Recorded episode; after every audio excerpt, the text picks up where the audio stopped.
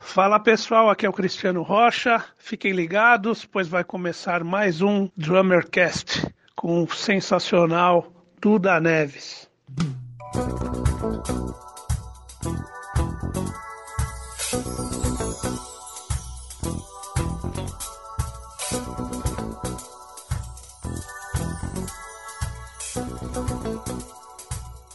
Fala Batera, seja bem-vindo a mais um episódio do Drummercast, o primeiro podcast do Brasil totalmente dedicado a nós bateristas. Eu sou o Felipe Barbosa do Clube do Baterista e o nosso convidado de hoje é mais do que especial. São nada mais nada menos do que 52 anos de carreira. São 52 anos influenciando gerações, impressionando músicos ao redor do mundo e hoje ele está aqui para bater um papo com a gente e compartilhar um pouco dos seus conhecimentos. Seja muito bem-vindo, Duda Neves, é um prazer te receber aqui. Olha, Felipe, é um prazer enorme estar conversando com você aqui, com os nossos amigos bateristas. Eu fico muito contente de estar aqui podendo expressar toda a minha alegria de estar aqui falando com todo mundo aí. Muito obrigado pelo convite.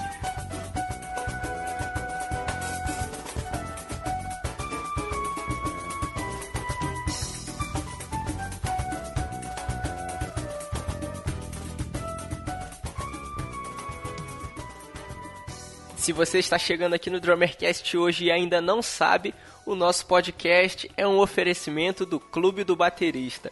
Nós temos lá o nosso blog com mais de 220 artigos distribuídos em exercícios, videoaulas, curiosidades, dicas de como escolher o seu equipamento e muito mais para você aí que quer informação de qualidade sobre bateria na internet. Então acesse aí clubedobaterista.com.br. E nós também temos a loja do Clube do Baterista, onde você tem mais de 100 itens de moda, decoração e acessórios para levar o seu instrumento com você para onde quer que você vá. São camisetas, quadros, canecas, tem material didático, tem discos solos de vários bateristas. Então acesse aí loja.clubedobaterista.com.br e encontre o presente ideal para você.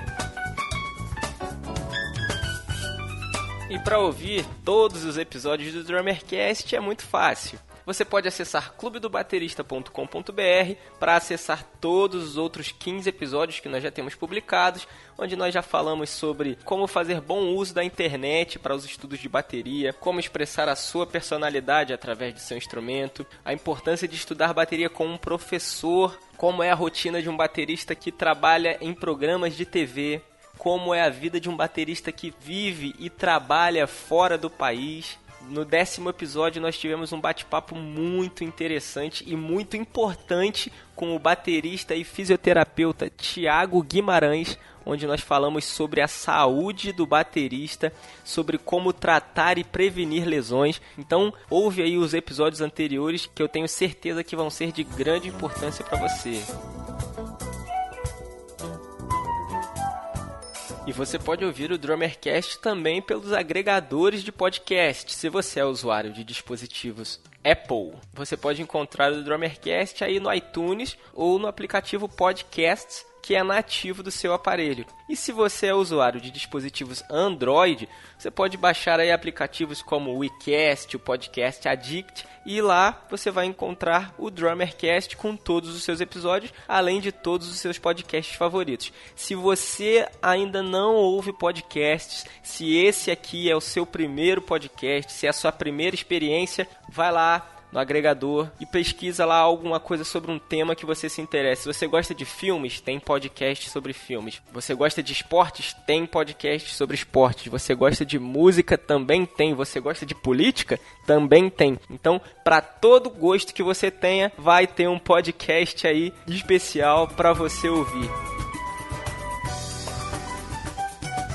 Você que está ouvindo aí quer nos ajudar a fazer com que o Drummercast seja um trabalho ainda mais relevante para a comunidade de bateristas do Brasil, você pode fazer duas coisas que vão nos ajudar muito. Um, você pode responder a pesquisa que nós fazemos para entender como e onde você ouve o Drummercast e que tipo de conteúdo você gostaria de ouvir por aqui, que convidados vocês gostariam que nós trouxéssemos aqui. Então você pode clicar no link da pesquisa que está na publicação deste episódio no Clube do Baterista, Drummercast episódio 16, onde você vai responder ali algumas perguntinhas muito rápidas, você não vai gastar nem dois minutos para fazer isso e vai nos ajudar muito a melhorar o nosso trabalho por aqui, beleza? E dois, você pode nos avaliar no iTunes, você dá cinco estrelinhas pra gente, dá lá o seu feedback, diz o que você tem achado do conteúdo que a gente está fazendo aqui e nos ajude também compartilhando com seus amigos. Manda lá pro seu amigo guitarrista, manda pro baixista, manda pro vocalista da sua banda. Ah, mas isso aqui é Drummercast, é só de bateria. Não, se engana quem pensa que o nosso conteúdo aqui só serve para bateristas. Afinal de contas, a gente fala aqui de muito mais além de baqueta, chimbal e caixa. A gente fala sobre música, a gente fala sobre músicos. E aí você vai mandar esse episódio aí pro seu amigo guitarrista, ele vai ouvir e vai te agradecer dizendo: "Cara, muito obrigado. Eu ouvi muitas coisas aí que eu nem imaginava". Então, vamos lá, vamos seguir essa corrente do bem aí, porque essas correntes do WhatsApp eu sei que você fica compartilhando com a família toda, bota no grupo dos amigos e no grupo da família. Então, vamos juntos fazer com que o Drummercast seja ainda mais conhecido da comunidade de bateristas e músicos do Brasil e nos ajude com os seus feedbacks. Mande aí o seu e-mail para drummercast@clubedobaterista.com.br. Deixa aí as suas respostas na nossa pesquisa, avalie a gente no iTunes e vamos junto melhorar cada dia mais esse conteúdo. Posso contar com você?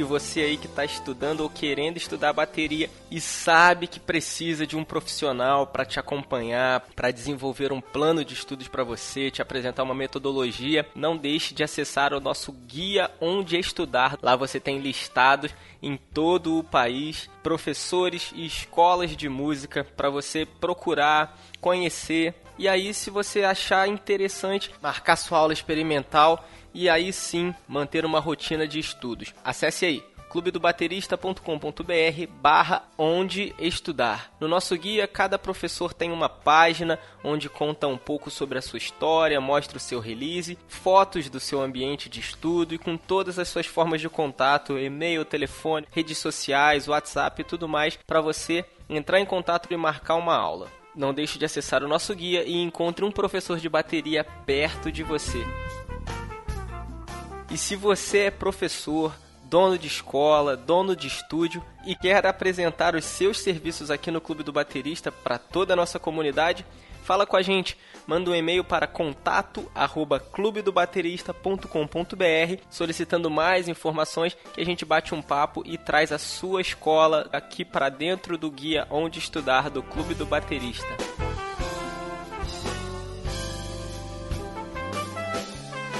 E além do blog e do podcast, a gente também está produzindo conteúdo lá no YouTube. Então, se você gosta dos nossos artigos, se você gosta dos nossos podcasts, é claro que você vai gostar também do nosso canal no YouTube. Então acesse aí youtube.com barra Clube do Baterista Oficial é oficial, porque já tem um monte de cópia lá, um monte de gente fez fake do Clube do Baterista no Facebook, no YouTube e até no WhatsApp. Então não se deixe enganar. Clube do Baterista Oficial lá no YouTube. Já tem vídeo pra caramba, tem vídeo de performance, tem toque simples com João Baroni, Augusto Silva, Léo Batera, Douglas Las Casas, Maurício Leite e uma turma da pesada. Então, youtube.com barra Clube do Baterista Oficial. Deixe seu joinha, se inscreve no canal, porque tem muito mais material vindo por aí.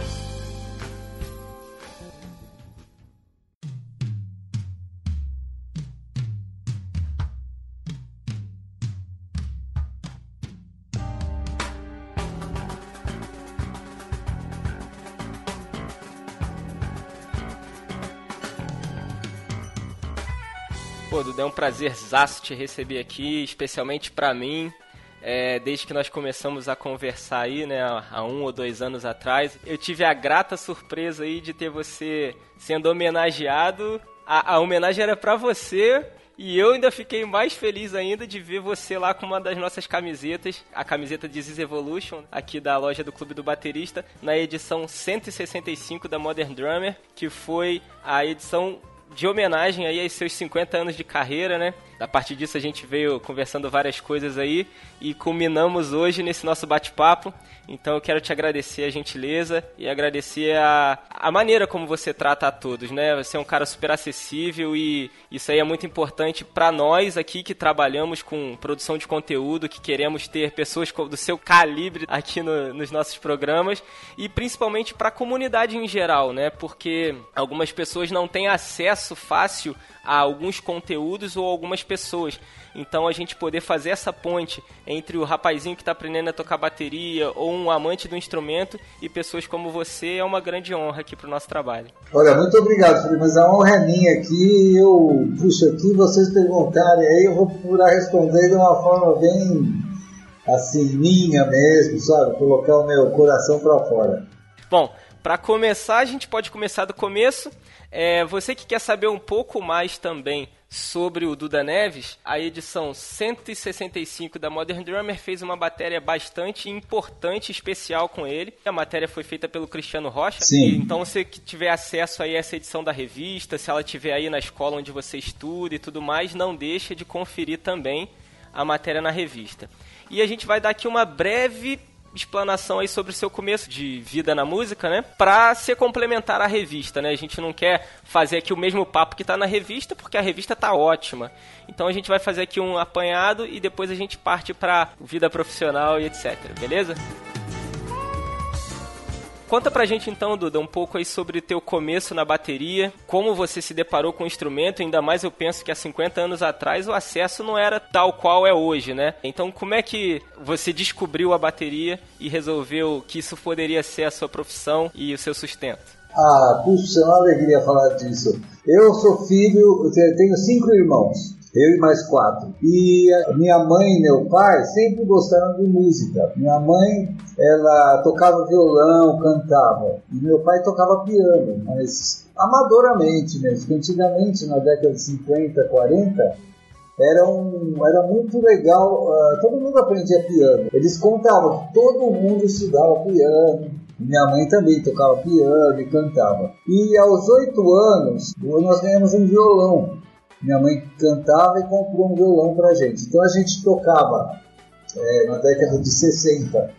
É, Roberto Carlos cantava, cantava The Beatles, era uma coisa super legal, que a gente morava num prédio, então a gente juntava a molecada, ia no salão do prédio e fazia uma série de apresentações. Isso eu tinha 8, 9 anos, um molecadinho. Depois, com 10 anos, eu ganhei um, um violão elétrico e, nossa, eu comecei a estudar violão elétrico e tal. E perto da casa da minha avó, tinha um menino chamado Benedito Carlos, que é meu amigo até hoje, que ele tocava bateria. Ele tinha uma caramuê vermelha que parecia um, um monstro, né? A gente pequeno, que ficava do lado do burro, falava, nossa, que é isso? E foi uma paixão à primeira vista e ele se apaixonou pela guitarra que eu tinha, violão elétrico, que ele também tocava um pouco. Então o que, que aconteceu? Ah, eu vou tocar bateria. Ah, eu vou tocar violão elétrico. Então a gente teve essa facilidade e passamos um ano. Eu lembro, eu lembro bem disso, tinha uns 10, 11. Aí aos 11 anos a gente teve que mudar de bairro. E eu enchi o saco da minha família inteira que eu queria uma bateria. A bateria, poxa, é caro pra chuchu até hoje. Mas eu lembro que custava, é, uma golpe custava um milhão. Sei lá quanto valeria hoje, mas era uma nota preta. Qual era a moeda? Era cruzeiro. Era muito dinheiro. Aí eu sei que eu comecei a fazer um pool familiar. Então eu, eu em vez de pedir presente de aniversário, de Natal, comecei a pedir para tia, pai. Eu lavava carro da minha tia, eu fazia um monte de serviços ali pequenos para juntar dinheiro. E, sinceramente, quando eu, tinha, quando eu tinha 11 anos, em 1966, não, é, 66, eu tinha 12 anos, para falar a verdade. A, a minha tia, né, irmã da minha mãe, falou assim: Olha, então é o seguinte, você tá louco, isso aí eu vou te adiantar e você vai fazendo o serviço. Ele me adiantou mais um pouco, eu já tinha mais que a metade, eu tenho um ano de dinheiro. Aí eu lembro, fui com ela na rua direita, que eu esqueci o nome da loja, aqui em São Paulo. Vi uma bateria Goku, Madre Pérola Azul, com prato prateado, chibora prateada, aquela coisa simples, né? Que, pô, nem sabia o que era, né? Aí eu sei que no dia 29 de junho de 1966, chega um caminhão com a bateria. Tava com uma festa na rua, foi todo mundo lá bater na bateria, uma coisa muito louca. Nossa, um acontecimento. E a partir desse dia de meia-meia, a gente, com aqueles meus amigos, mesmo do meia e tal, a gente começou a ensaiar. E a gente escolheu no dicionário o nome da primeira banda. Chamava Os Primitivos. Oh. a gente tocava um monte, Johnny Rivers, Do you wanna dance? Aquela coisa. Era antes dos bailinhos isso. E eu sei que nessa época, quando eu tinha 12, 13 anos, eu, o Cisão Machado, que hoje é espetacular contrabaixista, ele mudou para frente de casa. Ele tocava guitarra igual o Jimi Hendrix com 13 anos, mas igual, ele era guitarrista, tocava muito guitarra, o Cisão Machado. E aí a mãe dele era sócia de um clube mineiro chamado Clube AMB, e ela, a gente começou a tocar nas domingueiras, com 13, 14 anos, já ganhando um dinheirinho. E outra, dentro da evolução da bateria, por exemplo, hoje um moleque de 11, 12 anos, ele escuta Dream Theater, é, Rush, essas coisas dificílimas, né? E ao passo que eu, quando tinha 12, 13 anos, escutava coisas simples. Então, por exemplo, nesse começo, Beatles é simples. Depois veio é, vamos supor, Led Zeppelin, também não é muito difícil. Agora, você vai ver a evolução de Beatles, Led Zeppelin, Yes, Rush, Dream Theater, John McLaughlin, Mahavishnu Orquestra, entendeu? Então eu vivi uma evolução de conteúdo. Sim. Ao passo que o menino hoje em dia, por exemplo, ele já entra e já está num jogo pesado de música, né? E isso ajuda em todos os sentidos. Mas nessa época também, a gente não tinha professor de bateria, então era tudo de ouvido. A gente ia na loja esperar o disco dos Beatles que ia sair, chegava em casa, tirava tudo. E era possível, né? não era uma coisa do outro mundo. E a gente fazia esse trabalho, que era importante, porque todo domingo a gente tocava. Então isso ajudou muito, acho, na formação da gente. Porque é diferente você ensaiar em casa e pôr a cara para bater com gente olhando, né? Então era uma... eu adoraria ter um vídeo dessa época. Porque era bailinho, eu cantava também, fazia segunda voz. Eu cantava uns 14 Hey Joe, de Jimi Hendrix. E a gente concorreu no Salão da Criança que tinha aqui em São Paulo, ganhamos o prêmio de melhor banda. Pô, era barato. E eu queria saber o que eu cantava em inglês, né? Porque devia ser aquela onda lá. Hey Joe, what a drop of feather do? Aquela coisa, mas devia ser uma bola, né? E aí, falando assim, desse começo, é por aí mesmo.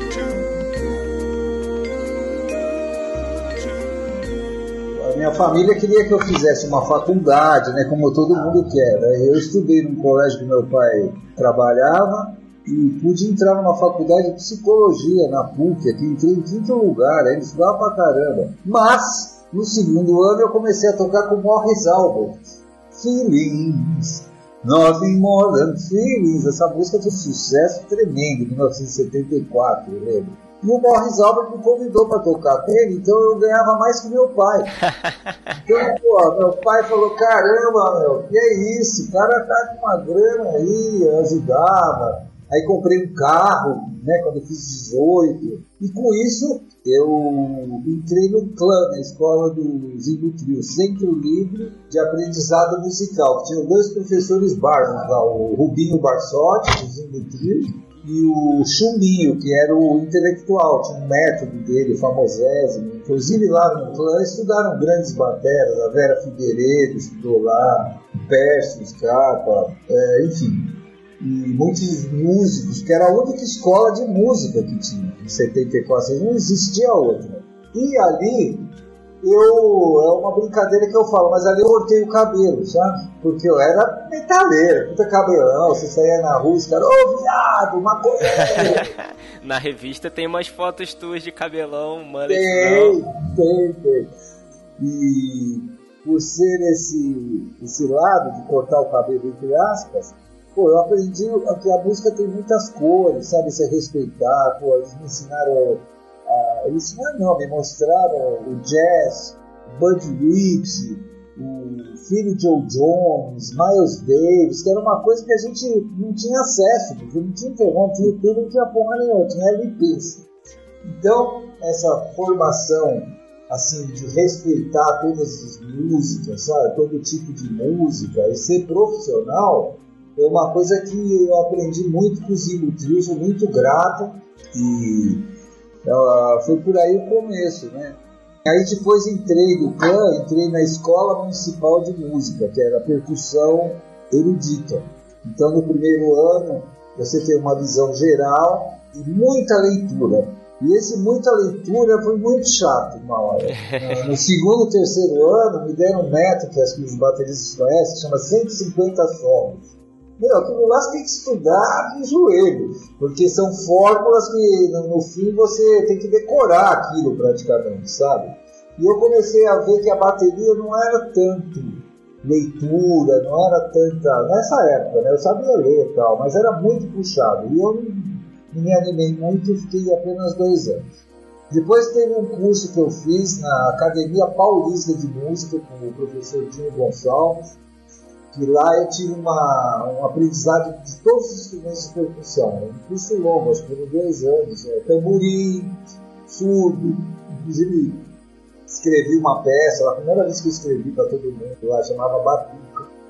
Eu escrevi para 12 instrumentos e tal. Aí, aí é, foi super legal. Eu também era moleque, isso aí eu devia ter nem 21 ainda. 22, por aí.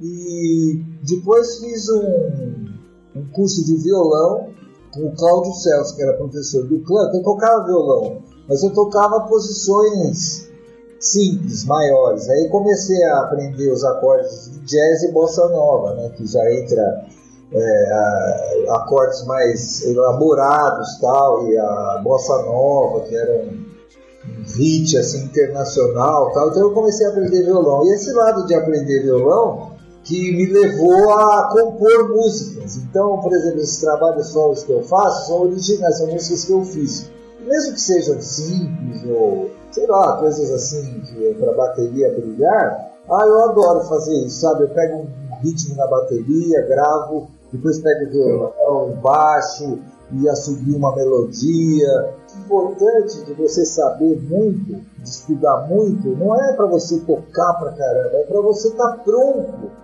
para o que vier. Então, por exemplo, vem um trabalho na minha vida com não sei o quê. Pô, você está bem, você tem que se colocar bem na música. Você tem que servir a música ao cantor, sabe? Você tem que se colocar. Muitas vezes, por exemplo, você vê o Steve Gadd tocando com o Simon Garfunkel, é simples, é uma coisa simples, redondinha, não, requer muita coisa. O próprio Tim Maia, que eu toquei quatro anos com ele, ele falou, Duda Neves, eu já toquei com todos os bateristas do Brasil e, cara, eu resolvi te chamar aqui porque eu não aguento mais. pra que levar tanto prato? Pra que ficar virando? Eu quero hipnose, eu quero uma batida constante, que o pessoal fique hipnotizado, dançando, aquela coisa. Ah, tudo bem, seu Tim, chamava de seu Tim. E eu lembro que no primeiro show, ele me falou isso, né? E eu servia, eu não dava uma virada no chimbal, acabava a música, dava uma pratada, e sorria, cantava junto. Então no primeiro show, ele, eu lembro que era 500 reais o cachê. Aí acabou o show, né? Eu, né, apavorado, será que ele gostou? Será que ele gostou? me chamou no camarim e falou assim, ó, tô 700, tu é macho, cara, adorei. Sabe, o macho que ele falou é no sentido de você servir ao que ele quer. E ele tem razão. Muitas vezes você pega uma, uma música tipo Jorge Benjor, também que toquei lá há 4, 5 anos. Pô, se você mantém o bumbo, pô, aquilo vai pegando, né? E quem não dança, segura a criança. Agora, com o Jorge Benjor foi anterior ao Tim Maia.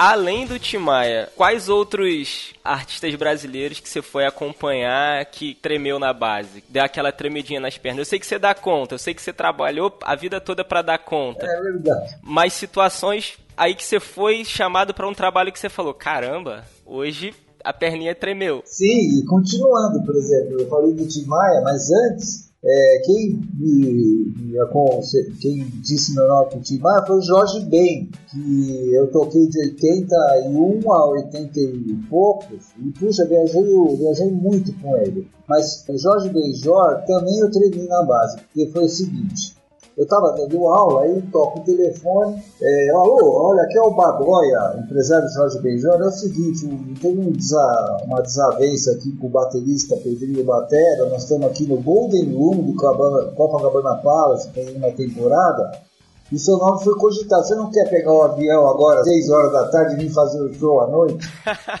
eu falei, claro! Claro, né? Nessa época eu trabalhava já com outras pessoas, mas eu já conto quem. Mas enfim, Pô, cara, eu olhei aqui pro cara que tava lá comigo, o aluno, que era aula sempre particular, eu falei, olha, cara, eu recebi um convite, vamos acabar a aula, desmarquei as aulas, fui pro aeroporto com minha caixa e pratos, pô, peguei um avião sozinho, cheguei lá no Santos Dumont, peguei um táxi, cheguei no Copacabana Palace, cara, pô, Copacabana Palace eu nunca tinha entrado, tem uma porta giratória de vidro enorme, aí cheguei no, no, no ensaio, todo mundo lá e tudo é mas deu uma tremida na base. E eu lembrei, quando você falou isso, de outro que também tremi na base pela responsa. Em 1988, o Edu Lobo foi, veio fazer uma temporada aqui e o Pau Brasil, acho que o Nenê Batera estava viajando com o Hermeto e eles me convidaram para tocar com o Pau Brasil com o Edu Lobo. Tá no YouTube, quem quiser ver, tem o show inteiro. O link tá no post do episódio. Sim. E o, o show era quinta, sexta, sábado e domingo. E no domingo nasceu minha filha, 17 de abril de 88. Ele até fala. Caramba! Então eu tremi um pouco, sabe? Porque não é de pelo tocar. Ah, eu acho assim, se você tem essa preocupação, isso aí é um sinal que você tem que traduzir toda essa sua tensão e preocupação em música. Né? Tem que traduzir isso em música. Então, ah, quando você começa a ensaiar, tocar, acabou. Mas, poxa, você fica apreensivo, você estuda de manhã, faz flexão, faz aqueles exercícios, e limpa os pratos, chega lá, pá, tudo aberto, vê as partituras, você estuda. A hora que começa, vai embora. Mas eu acho que quem não sente isso, não toca. É verdade, o cara, ah, vou lá e não sente nada, tal. Não. Eu acho que você tem que se envolver desde quando você acorda até o fim do show. O Tim Maia falava uma frase boa, só que bem engraçado. Ele falava assim Cara, não fala comigo, eu estou insuportável. Eu tenho show hoje à noite.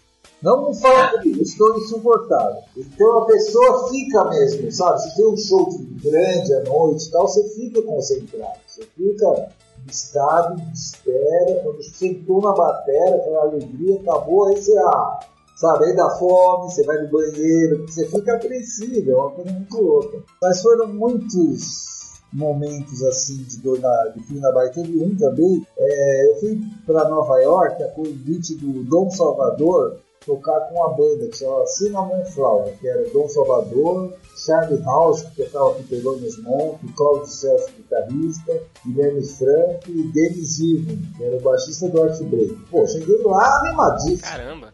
Pô, cheguei lá já sabendo todas as músicas, ensaiadas, eu não tremi nada. Mas, a hora que foi para tocar lá no Newport Jazz Festival, quando você fala, olha onde eu tô, cara, sabe, dá uma emoção e você, isso daí ajuda você a tocar, parece. Você, não é que você toca mais, mas, puta, te dá uma iluminada, né? Você, pô, ó, o que eu sei é isso, tá aqui, pá. E foi também uma grande resposta sair daqui, eu vendi tudo, tocava com a Simone, falei, ah, vou, vou para lá. Foi muito Nesse bom. período você foi para morar ou você foi para fazer esse trabalho e já voltar? Como foi? Foi o seguinte, eu, eu tinha três festivais de jazz para fazer com essa banda, que eu também entrei no lugar do baterista chamado Duca da Fonseca, que é um super amigo hoje em dia. Ele foi viajar com aquele Harry Belafonte pelo mundo falou: ó, Duda, segura as pontas aí. Ah, aí que eu era para ficar um mês e um ano, né? Que legal.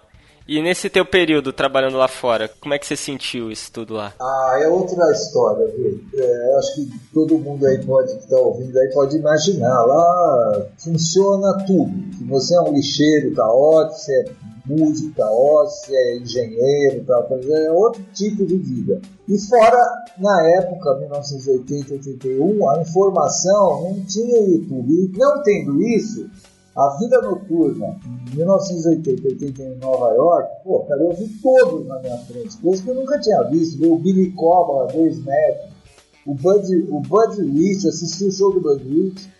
Inclusive eu tenho as peles autografadas, quem quiser ver, tem no meu Facebook, que chama Vida Neves ali. E aí assisti é, Steve Gadd, e cada história dessa, se você quiser fazer um podcast, vamos fazer, porque é muito longa.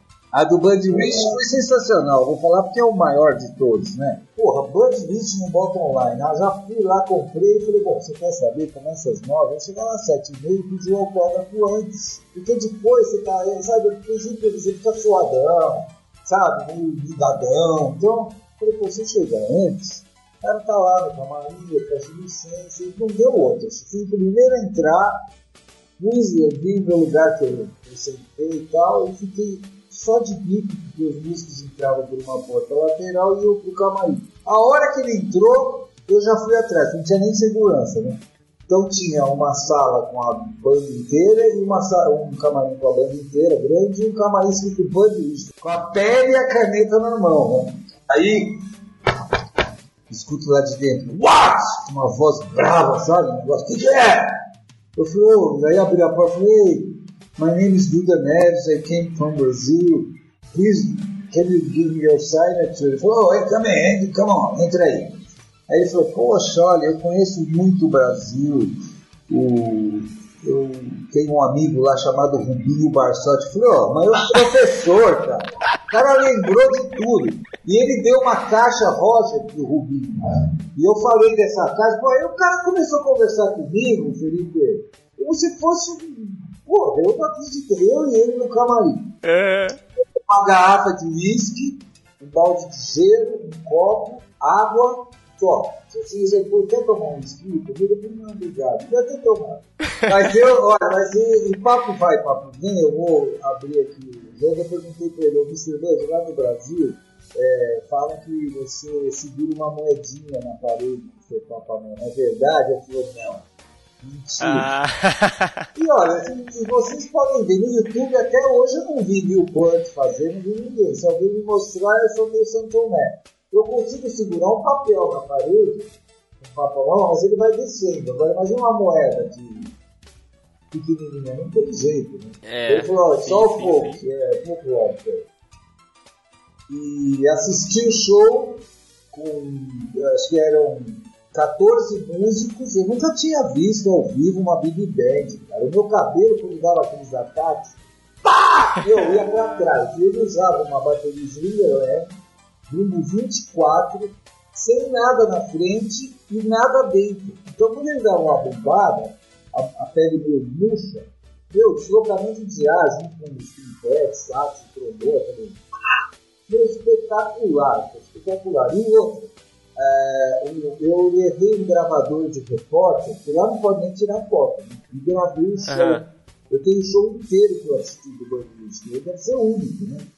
E eu tenho um amigo, Neno, que inclusive como eu mudei para São Paulo há pouco, ele está passando tudo para MP3, né?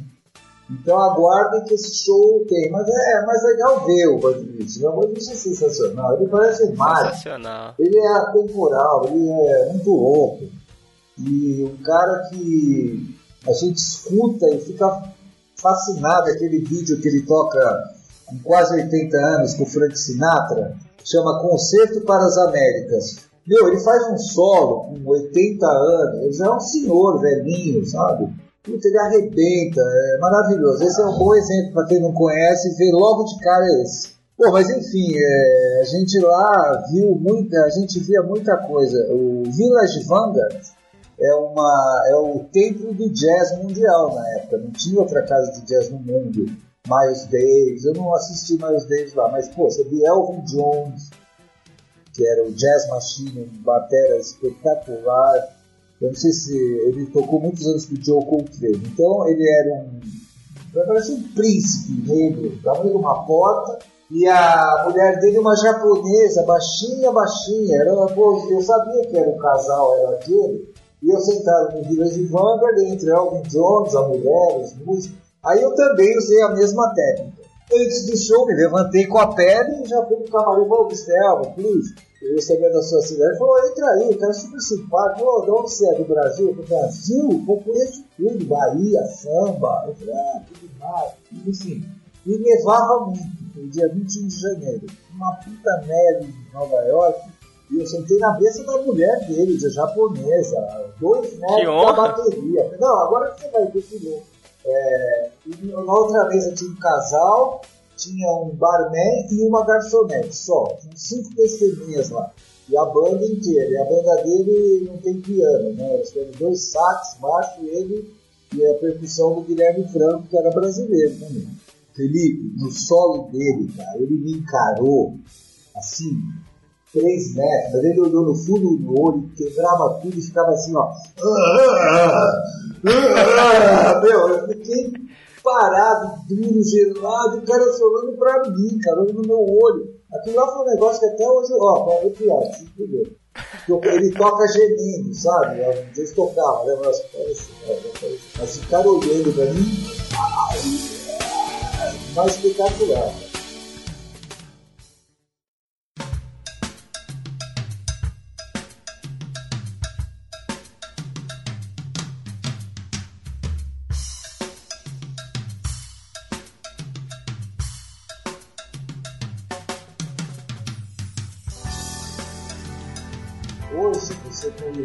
Você tem acesso a uma informação, mas você não vive tanto.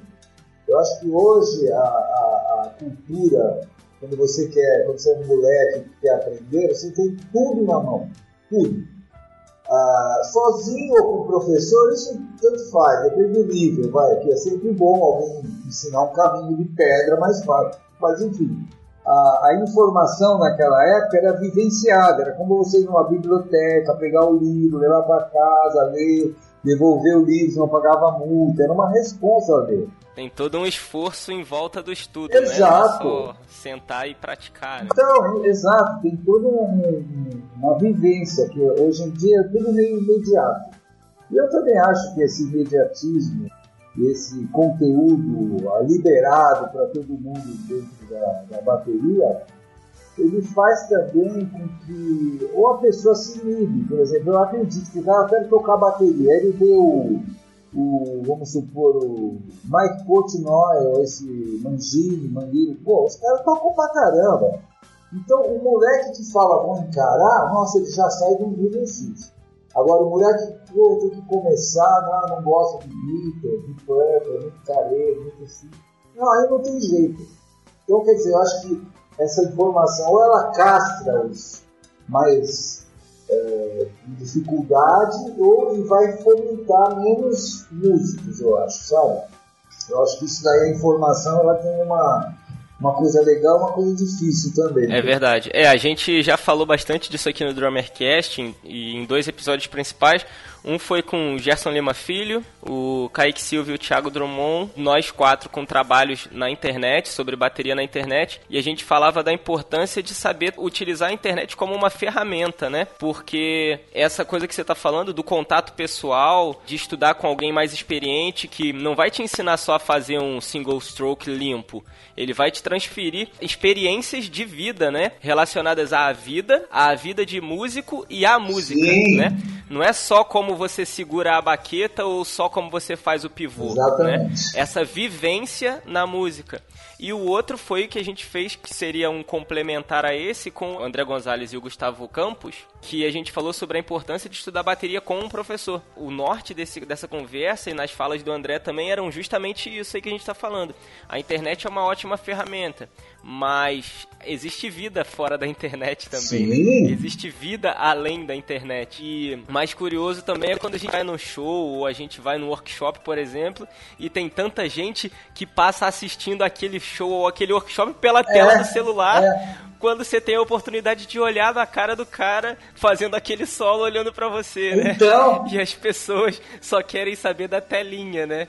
É, ah, mas é para eu levar para casa. Não, cara, leva na memória, leva no coração, leva no, nos seus músculos, né? Mas não, a gente vê hoje as pessoas olhando para a telinha de 7 polegadas ao invés de olhar para tudo aquilo que tá na frente dele. É verdade. Ah, e outra que também. Eu, eu gosto de filmar essas coisas assim, mas eu fui assistir outro dia o Chicoria com o Steve Gadd. Pô, cara, o cara falava, por favor, guardem os celulares aí, porque, pô, entendeu? Curte o show ao vivo, cara. Deixa a, a, a música vir na pele, sabe? Você sentir grave porque muitas vezes o processo de vídeo tem conteúdo, mas a música é muito maior que isso. A música você tem que sentir na pele, né, no cabelo, no olho, no cheiro. Mas, puxa, é, tá valendo, tá valendo.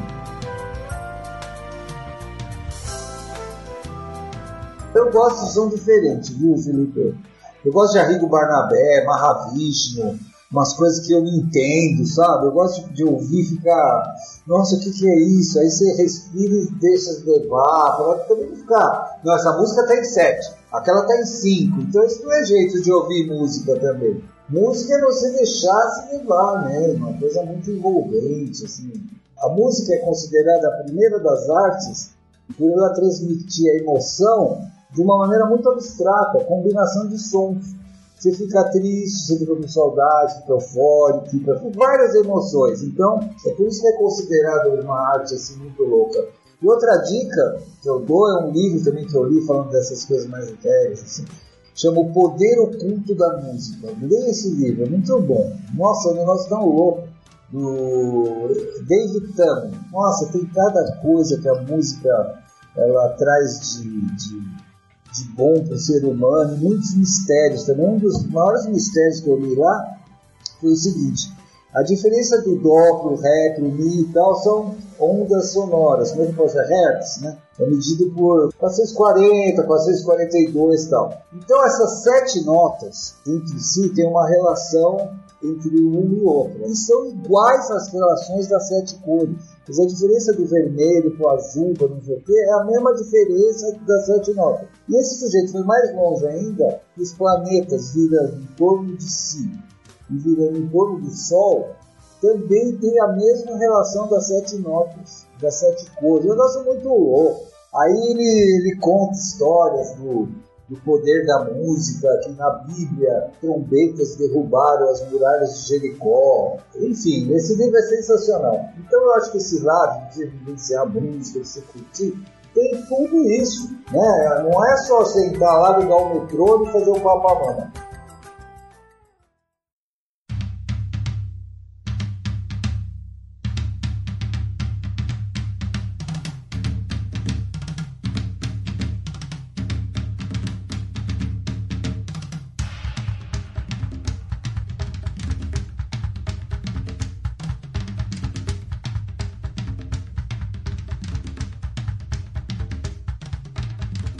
Aula para gente que já toca, que já toca antes, eu falo assim, vamos fazer um arquivo de viradas. Ah, é, é. Vamos ver se a gente consegue escrever, escrever mais de 50 viradas.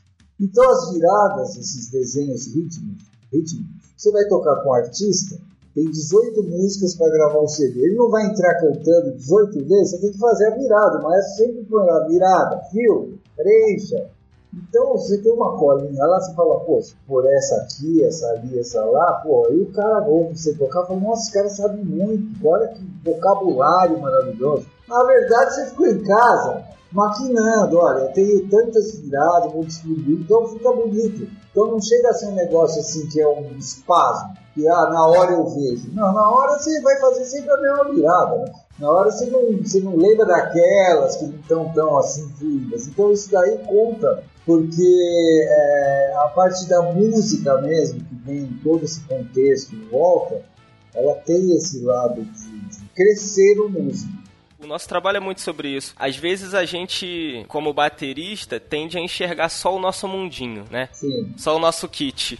e quando a gente passa a enxergar a música como parte de mim, parte do meu amigo do baixo, parte do meu amigo do violão, parte da, do meu amigo da voz e todos nós a serviço de uma coisa. É lindo. Que é a música que nós estamos fazendo juntos. É isso aí. Né? E a gente vê isso muito também entre os mais novos, né? Que acham que estão ali para fazer. É o último dia da sua vida, é o último show da sua vida, onde ele tem que dar tudo e tem que mostrar tudo. E é o que você falou do Tim Maia, né? Ei, eu quero um cara que faça menos. Por favor, Duda Neves, vem cá. É isso. Não é porque o Duda só sabe fazer menos. É porque ele tem maturidade o bastante para saber que tem hora que é para fazer mais Sim. e tem hora que é para fazer menos. Claro. Né? Eu fico revoltado com quem fala pra mim, menos é mais. Não, menos não é mais. Menos é menos na hora do menos.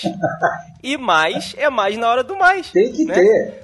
Tem que ter. Eu acho espetacular você ter todo esse essa essa visão, viu, Felipe? Acho bárbaro mesmo, porque aí você relaxa também. Porque, poxa, já ouvi de tudo. Então, pô, você vai tocar com uma cantora X, que vai tocar aquelas bossa nova, aquela coisa. Não tem que inventar nada, não tem que inventar, é aquilo. Então, às vezes você faz a parte A da música, tchac, tchac, tchac, tchac, tchac, tchac, um chimbaldinho, tchac, Gabriel tal, dá uma coisinha. Mas a base é aquela coisinha ali que você nem finga, sabe? É, não é o show inteiro. Vai ter uma hora ali que, pô, o cara fala, pô, na batera, XPTO, você fala, dá licença. Aí levanta a manguinha, ah, detona, sabe? Faz um.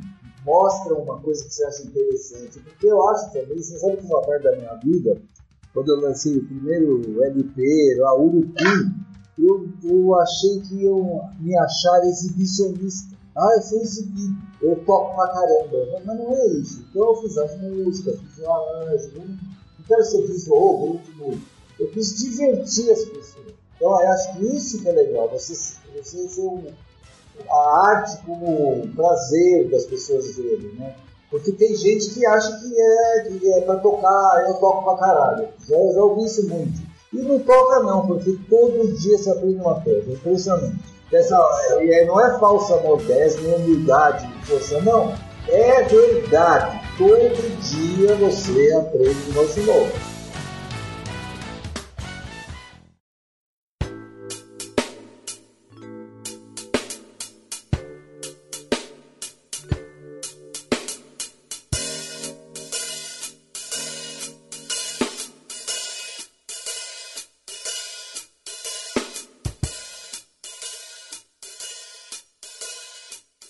Você na sua carreira também teve alguns marcos aí, né? Você já falou do Jorge Ben, do Tim Maia, dos seus próprios discos também, mas um marco que eu tenho certeza que você causou na vida de muitos bateristas mais jovens, que talvez muitos não saibam, foi a sua participação no quadro Que Som é Esse do Castelo Ratimbum, né?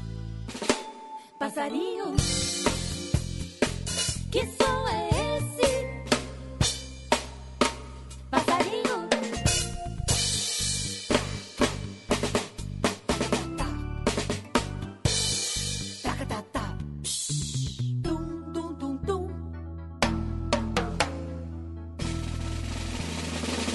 Ah, aquilo é maravilhoso, gente. Aquilo foi uma, um momento muito, muito louco. O link do vídeo do Duda tocando no Castelo Ratimun tá aqui no post. E você aí que assistia, que ouvia e não sabia, é o senhor Duda Neves tocando. Ah, foi muito louco. O, em 1995, se não me engano, o Castelo Ratimbun e o diretor Hélio, Hélio eh, chamou vários músicos e fez as trilhas.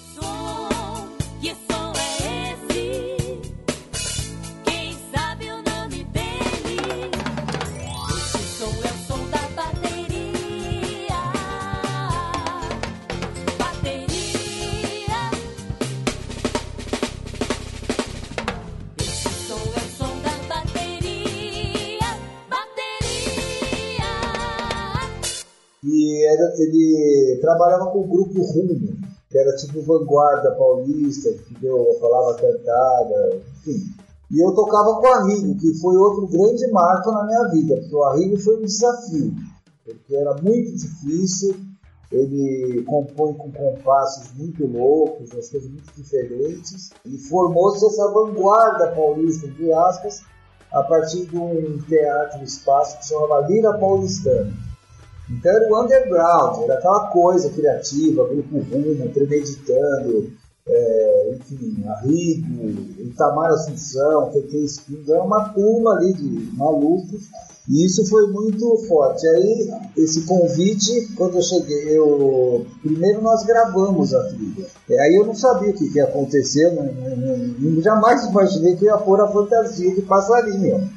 Então foi muito legal. A hora que puseram, falei, ah, é, aí eu fico em pé, tem que fazer a fantasia se mexer, foi muito legal. Isso marca, gente. O meu canal no YouTube, se entrar lá, é o primeiro vídeo. É aquele que eu ponho ali e falo, nossa, que sensação. Falando aí também desse lance que a gente tava falando de enxergar a música um pouco além de nós. O baterista enxergar a música além da sua bateria. Você é um cara que toca vários instrumentos: bateria, baixo, guitarra, violão, piano, né? É, mas é, o violão eu posso dizer que eu sei um pouco mais que os outros, mas eu, eu sou um violeiro, né? Não sou um violonista. Mas ainda assim você tem essa visão mais ampla da música. Mas sem dúvida. E depois das 18 horas, 19, 20 horas, na época, em casa não tinha estúdio, nada, o som não podia. Você pode tocar bateria às 10 da noite, não te matar. Né? Então o que eu fazia? Estudava meu violãozinho, compunha minhas musiquinhas, entendeu? E de vez em quando, olha, Felipe, vou contar um negócio assim, essa parte de compor a música é uma coisa muito. Não é mágica, mas eu- não é assim, eu vou sentar e fazer uma música. Não existe isso. Só se for um jingle. Duda, faz aí um jingle pro Lojas Bahia aí, que ah, adoraria fazer. Mas é, uma, é um pedido. Agora, você fazer uma música. Por exemplo, eu tenho um ritmo de uma música chamada Lucila, que é um 6 por 8 que eu não sei de onde veio, eu inventei, estava comigo. Veio assim, um chip.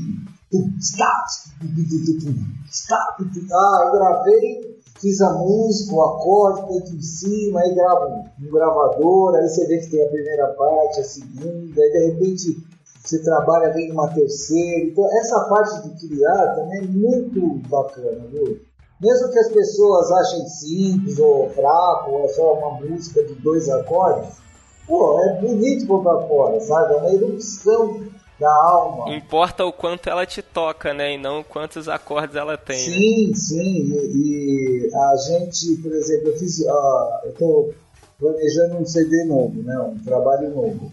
Então eu tenho em casa um sequenciador, por exemplo, você liga o canal do, da bateria, programa uma bateria, aí o outro canal baixo, o outro canal harmonia, você já sabe mais ou menos o que vai fazer, depois as cordas, depois a percussão. E aí você, é meio insano fazer, né? Demora, uma música demora duas, três semanas. Aí você escuta, toca em cima, ligamento, chama um amigo, vê se tá bom. Então eu acho que essa parte também que eu sugiro não é só acompanhar, ser baterista, você tem que ser músico, sabe? Músico é, é saber harmonia. Você sabe que, por exemplo, um acorde menor é triste. Olha, olha esse acorde por exemplo. Sabe, é uma coisa triste, é menor. Maior, já é mais feliz, sabe? Então, por, por esse básico de ser menor, triste, maior, feliz, se você for tocar, você pode interpretar triste. Mesmo que a batida seja um pouco mais baixa, meio para trás, cara tá falando lá, sei lá, dor de corno, pô, tá falando que o sol tá bonito, a pegada já é outra, entendeu? Então você tem que interpretar. Aliás, os sinais de interpretação são maravilhosos. Tenebroso, majestoso, quer dizer, tá lá na parte do toque majestoso. E aquela sinfonia do Beethoven, ó. Se for tocar tenebroso. Agora vai tocar triste. E as notas são as mesmas. É muito louca a música. A música é uma arte muito legal. né?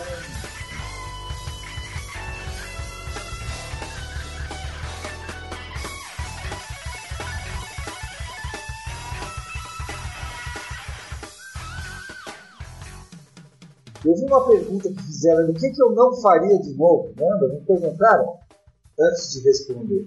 Às vezes o destino está escrito nas estrelas, sabe? É uma coisa meio mística, mas enfim é isso. Eu sou um cara do bem e acredito que todos aqui são. A gente quer o melhor, estuda, vai, mas às vezes coisas não dão certo. Então o que eu não faria de novo seria tocar com a Elza Soares, que nunca me pagou os três shows que eu fiz com ela. Não vou tocar mais com o Raul de Souza, outro, Manolo Otero, que era o rei do bolero, também deu maior chute na minha bunda. E outro, aquele Neil Robinson, que é o DJ Jackson. Gente sabe por quê? O cara chama, o Tim Maia nunca assinei nada, mas todo dia ele todo, era ele pagava até antes do show. Agora vem um sem vergonha desse eu posso até repetir, porque esses caras são sem vergonha, sem músicos sem vergonha. Poxa, fizeram o Festival de Jazz da Bahia, de Brasília e um show em Campo Grande. Cadê o dinheiro? O cara o dinheiro da nossa foi para Paris. Então, olha, eu não faria de novo. Eu usei como mote para falar que vocês têm que tomar cuidado, porque não tem contrato.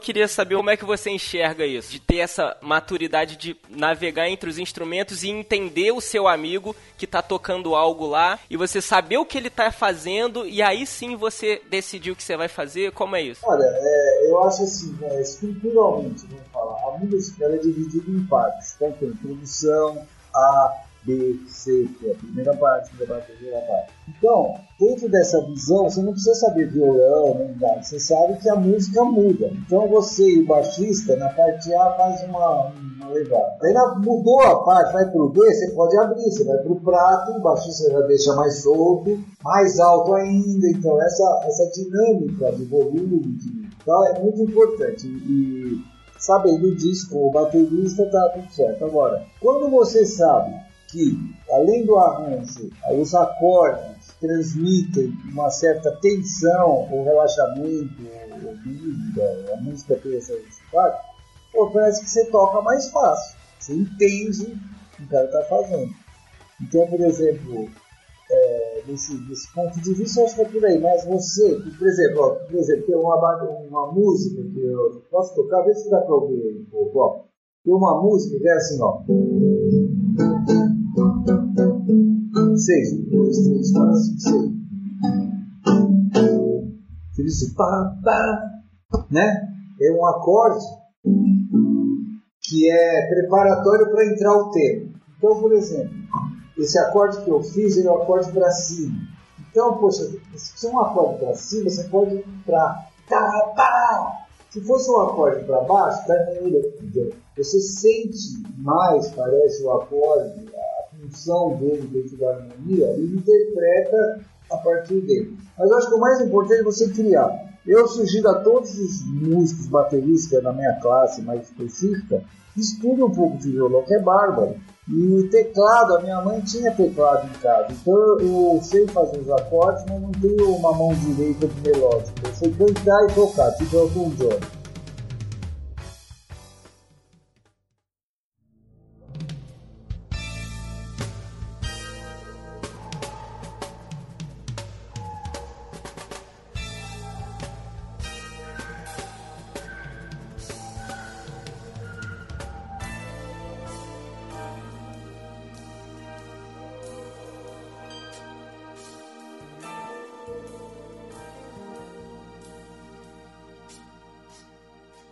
Se tratando de produção musical e, e criação, você é um cara que tá aí há tanto tempo produzindo música, né? E o que você faz hoje vai permanecer. Então, a música ela é a prova do tempo. E você, como faz para permanecer criando há tanto tempo? Como você consegue se manter um agente de criação ainda? Olha, ontem eu passei por uma árvore eu achei linda. Eu parei e fiquei conversando com ela. Falei, nossa, tô ficando velho e maluco. Mas aquilo me inspirou. Então, quando eu falo assim, quando você anda na praia, sete horas da manhã, você tá num estadão de graça ali, de, de plenitude de vida, que isso você dá vontade de transformar em música, por um acorde que seja, ou sei lá, você registra e tal. E a produção musical, eu acho que o mais importante é isso, é a criação do, do âmago do negócio. Depois você tem que ensaiar, você tem que gravar, você tem que escrever, você tem que editar, tem que prensar. Então, essa produção, eu fiz esses, todos esses meus trabalhos, quatro CDs aí, quatro,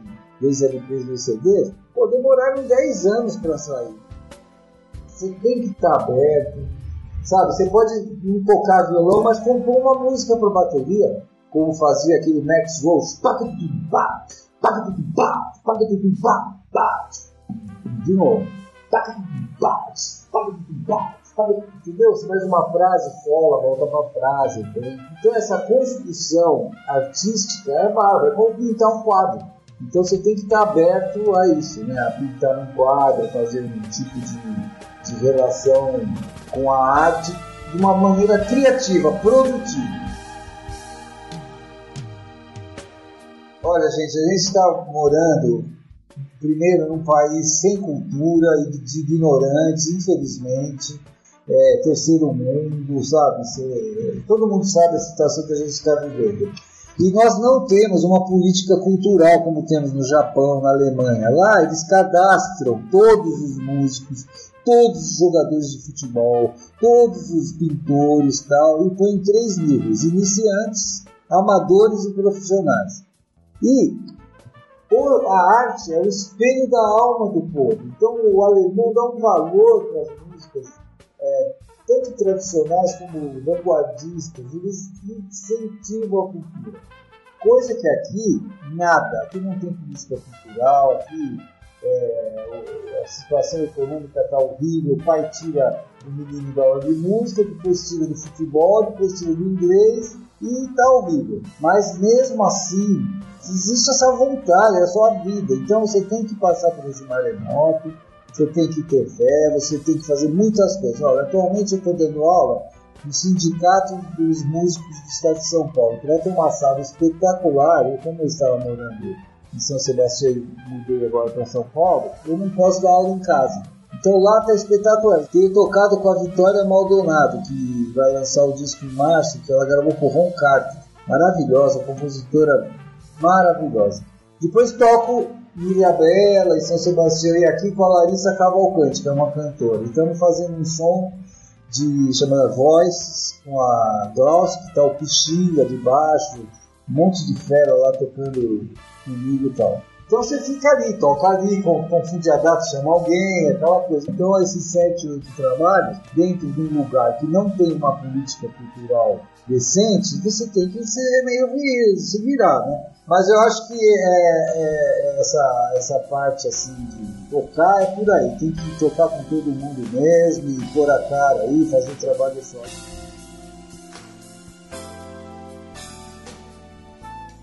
é obrigatório a todos que passam aqui pelo Drummercast deixarem algum material aí que vai dar aquela coceirinha no cérebro do pessoal, sabe? Aquele mosquitinho que vai ficar ali zunindo enquanto tu quer dormir. Então eu gostaria que você deixasse aí, por favor, algo que fez diferença na sua vida, que vá fazer a diferença pra quem tá nos ouvindo agora. Enquanto você falava, veio três na minha cabeça. Eu vou falar. O primeiro é esse livro de baterista, de baterista para baterista. Existem três, eu tenho vai, cinco armários de métodos. Eu li e tal. Tem uns lá que não, li inteiro que era chato.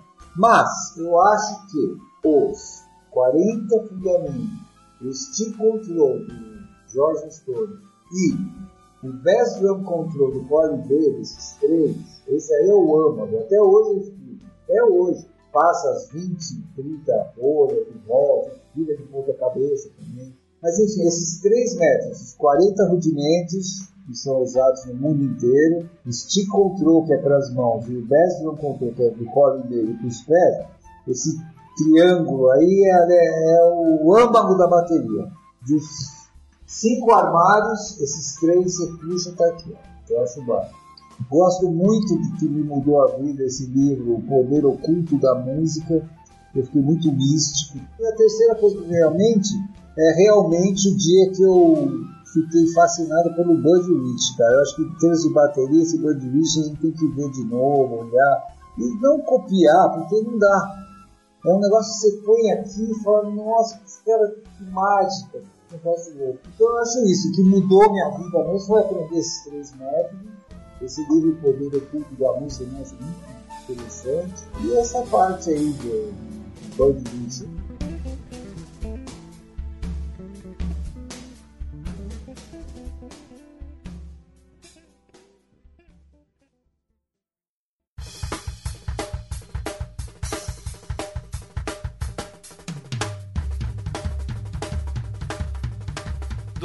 Papo sensacional. Muito obrigado aí pelo tempo que você passou aqui conversando com a gente. É, para mim foi de um engrandecimento sem tamanho. É uma satisfação de verdade. Quero que você, por favor, deixe aí seus agradecimentos finais, a sua mensagem pro pessoal que tá nos ouvindo. Ó, primeiro eu queria agradecer muito, muito a você por ser essa pessoa incrível, irrequieta, produtiva, que, puxa, sabe, faz camiseta, faz podcast, tem YouTube, tem isso, tem aquilo. Eu admiro muito isso, sabe? Você é uma pessoa de luz. Obrigado. E agradecer a minha mãe, meu pai, meus filhos, as marcas que me apoiam, que é a Pearl, a Clóvis e Bandes Baquetas, os pratos Domene, que são incríveis, e, enfim. Eu queria agradecer a Deus, agradecer ao mundo, agradecer a todo mundo que estou vivo aqui, falando, firme. Eu estou muito feliz, viu?